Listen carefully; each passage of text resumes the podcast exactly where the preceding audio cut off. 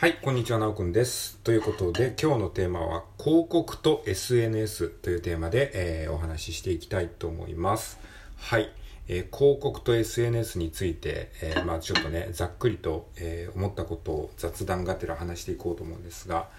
まあ、なんか SNS 使ってると結構広告がうざいって思うことないですか、えー YouTube を見てるとさせっかくいいところなのに突然ガーンとこう広告が差し込まれてさで YouTube 本 YouTube 本編のさ音量と違いすぎてさ広告の音量がめちゃめちゃでかいとさあのビビりますよね。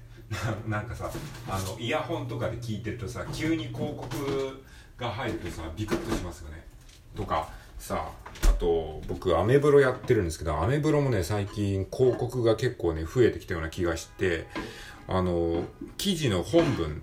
ね、ブログ記事の本文の途中に急に広告が入ったりしてくると、あの、文章とね、一瞬ね、間違うんですよ。なんか文章中に出てきた文章を説明するための画像なのかなって思ってたら、なんか全然違う関係ない広告だったりして、一瞬ちょっと頭が混乱するんですよね。せっかく集中して文章を読んでたのに、なんか広告に邪魔された感じになって、ね、ちょっとイラッとしたりとか、あとその、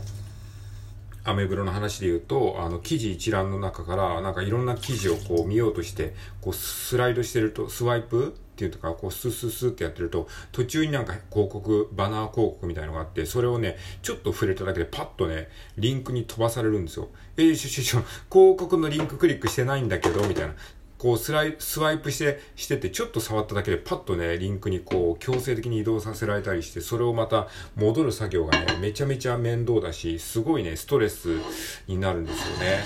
なんか本当にね、広告って人をイラッとさせますよね。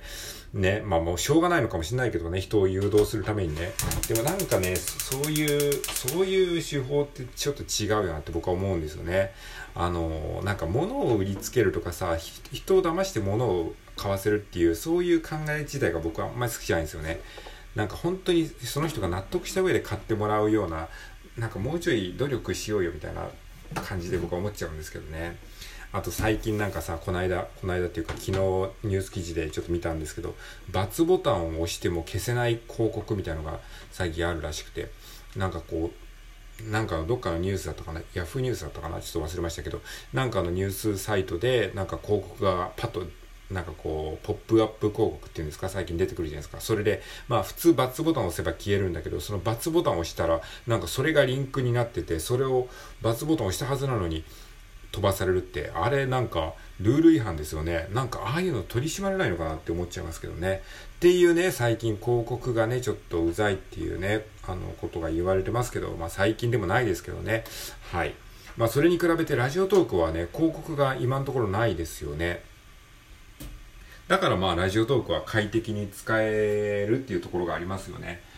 あのラジオトークもね、もしかしたら、あの、今後、広告とかが出てくるかもしれない。まあ、今のところ、音声メディアって、あの、た、確か、ボイシーもそうだし、えー、スタンド FM もそうだし、まあ、広告ってないですよね。まあ、あるのかもしれないけど、こう、放送の途中に、あの、話を聞いてる途中に広告がドーンとぶち込まれるとか、そういうことはないですよね。だからなんか音声メディアってすごくこう、あの今のところまだ荒らされてないというかね、そういう市場なんですよね。だからすごくね、快適なんですけど、もし今後ね、ユーザー数が増えてきたら、えー広告とかがね、あの不快な位置に差し込まれてくるようなことになるかもしれないですね。うん、だからね、なんかこういうさ、ニッチなプラットフォームっていうんですか、この、あの、あんまり使ってる人がいない場所って、割と広告がね、ないんですよ。だからね、すごくね、過ごしやすいっていうのがあるんですね。なんでラジオトークに広告が入ってないかわかりますか？まあもちろんね、それはあの、僕が言える立場ではないんですけれども、一般的な話として、えーこういうね、あの、出来たての、その、市場というか、出来たてのプラットフォームっていうのは、広告がつかないんですよね。なんでかっていうと、そもそもユーザー数がいないから、あの、広告を出す価値があんまりないって思われてるんですよ。広告を出す企業からしたら。ね、だってここで、ここでなんかさ、あの、例えば任天堂スイッチの商品の紹介とかをさ、してもさ、多分人があんまりいないから売れないでしょ、みたいに多分思われるんですよね。それは別に任天堂とかに限らずね、適当に今言いましたけど、あの、なんか、えー歯磨き粉の宣伝とかさ、なんかそういう、えーものをさ、ここでさ、宣伝して宣伝料いくらを払ってさ、やってもあんまりさ、利益見込めないからさ。だから宣伝、広告が入んないんですよね。えー、だから、その、まあ、逆に言えばその、運営が大変なんですよね。ラジオトークとか、まあ、え、スタンド FM とか、ボイシーとか、今、音声プラットフォームいろいろありますけども、まあ、運営が大変大変って言われるのは、やっぱり広告をね、つけられないからなんですね。広告がやっぱり一番ね、多分、あの、いい感じでお金を儲けることができるんですよね。こういう無料のやつは、ユーザーからお金を取ることができないから、じゃあもう広告をするしかないんですよね。だから、いろんなアプリとかも、あの、変な位置に広告が挟まってたりとか、して、なんかユーザーとしてはちょっとイラッとしちゃうんだけど、でも無料で使ってる分そこはやっぱり我慢しなきゃいけないっていう、その、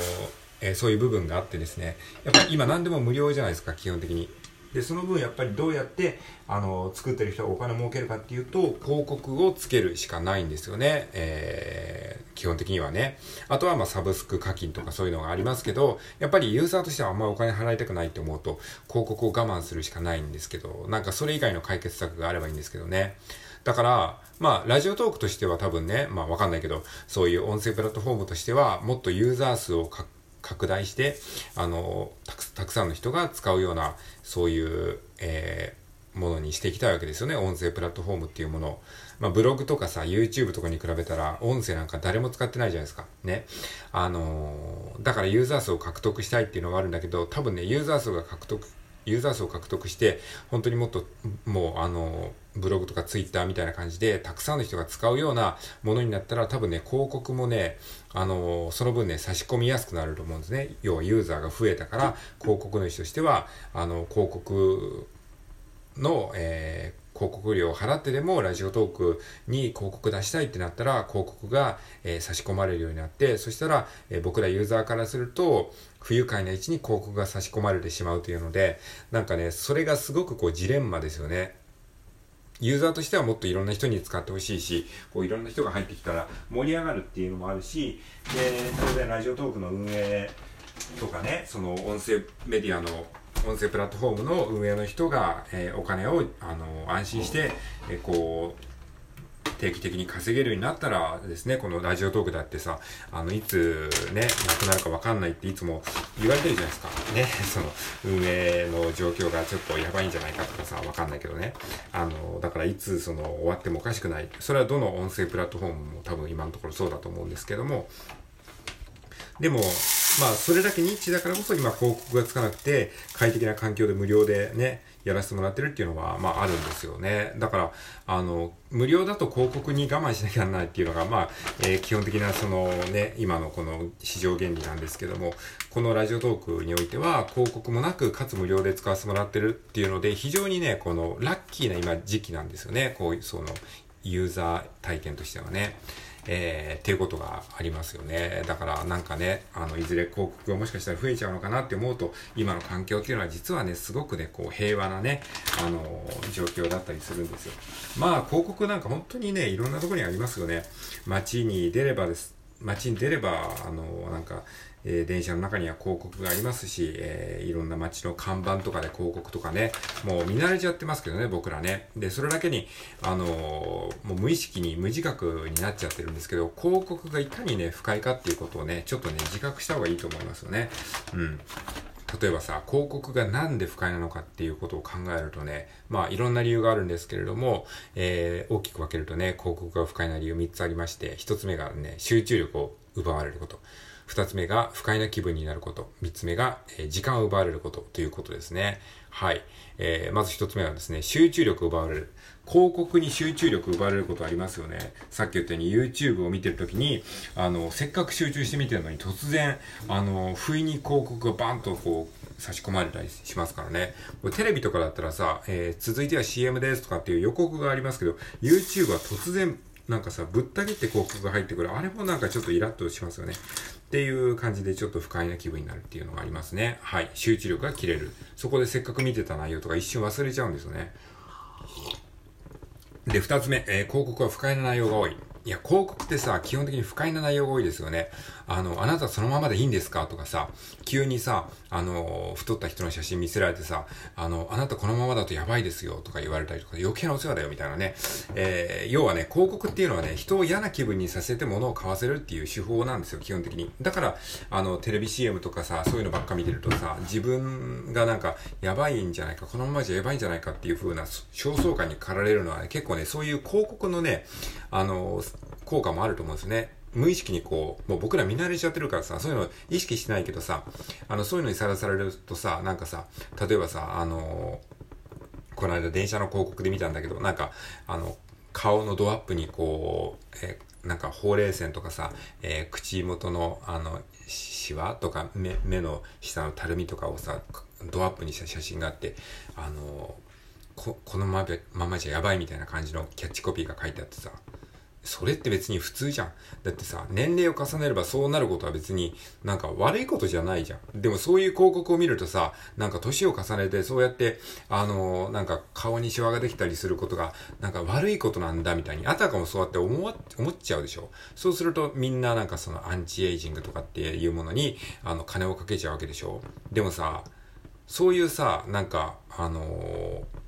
人のコンプレックスを刺激してさ、物を買わせるみたいな、そういう広告がはびこってるから、なんかさ、そういうのがもう街中に至るところにあるんですよ。だからみんな必死になって痩せようとしてさ、必死になってこう、若く見られようとしたりするわけなんですよね。だからそういうのもなんかね、ちょっとね、あの、なんか不自然というか、うん、病んでるなっていう感じですね。不快な気分になる。あとはね、広告が不快な理由は時間が奪われるっていうことですよね。えー、本来自分がね、見たい、聞きたいとか、えー、そういうものの途中にね、無関係なものをこう差し込まれる。それを延々と見させられるわけですから、やっぱりね、時間を奪われるっていう感覚はね、すごいありますよね。クリック、変なところクリックさせられてまた戻るとかね。まあ、なのでね、広告はね、ほんとない、ないに越したことはないんですけども、なんかね、広告なく楽しくやれる環境があればいいなと思います。